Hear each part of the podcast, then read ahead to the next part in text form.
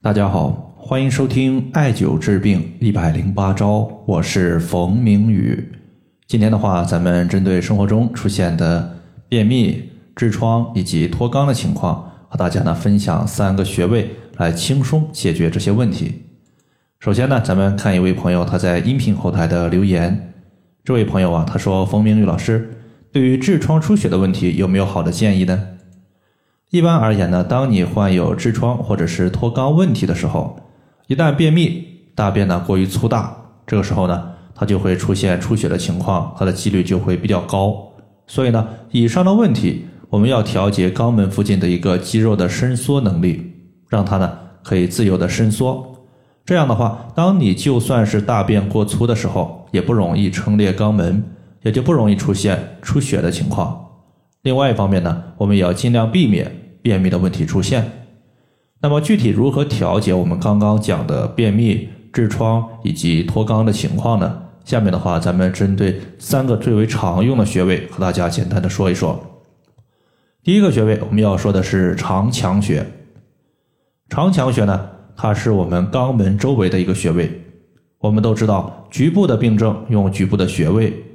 那么艾灸此穴呢，它可以提高局部肛门周围肌肉的一个伸缩能力，改善局部的一个气血循环，避免淤血沉积在这个肛门附近，避免呢造成我们肛门的一个脱出物的出现。那么长强穴呢，它实际上是在尾骨端和肛门连线的中点，尾骨呢其实就是我们背部脊柱最下方和我们肛门连线的二分之一处。第二个穴位呢，咱们要说的就是承山穴。中医认为，痔疮的出现是体内湿热之气，或者说是淤血下注肛门而导致的病症。而足太阳膀胱经是人体最大的排毒经脉，承山穴呢，它就是这条经脉上的重要穴位之一。首先，承山穴顾名思义就是承担山的重量。当人体站立的时候，你会发现我们身体上半身的重量。就集中在我们的小腿肚，而小腿肚的后方就是承山穴的所在，所以呢，这个穴位也被称之为人体筋骨肉的交汇穴。其次呢，当人体久站或者是久坐的时候，都非常容易出现痔疮。我们艾灸承山穴，它有舒筋活络的效果，可以避免淤血在肛门沉积，在一定程度上呢，也就消散了痔疮的问题。最后呢，对于便秘的问题，承山穴它实际上呢也有调节效果。便秘它多半属于是大便在大肠之中待的时间过久，而大肠一直吸收大便中的水分，导致大便含水量降低，从而呢大便变得干结，难以排出体外，就形成了便秘问题。而膀胱和肾互为表里关系，两者一荣俱荣，一损俱损。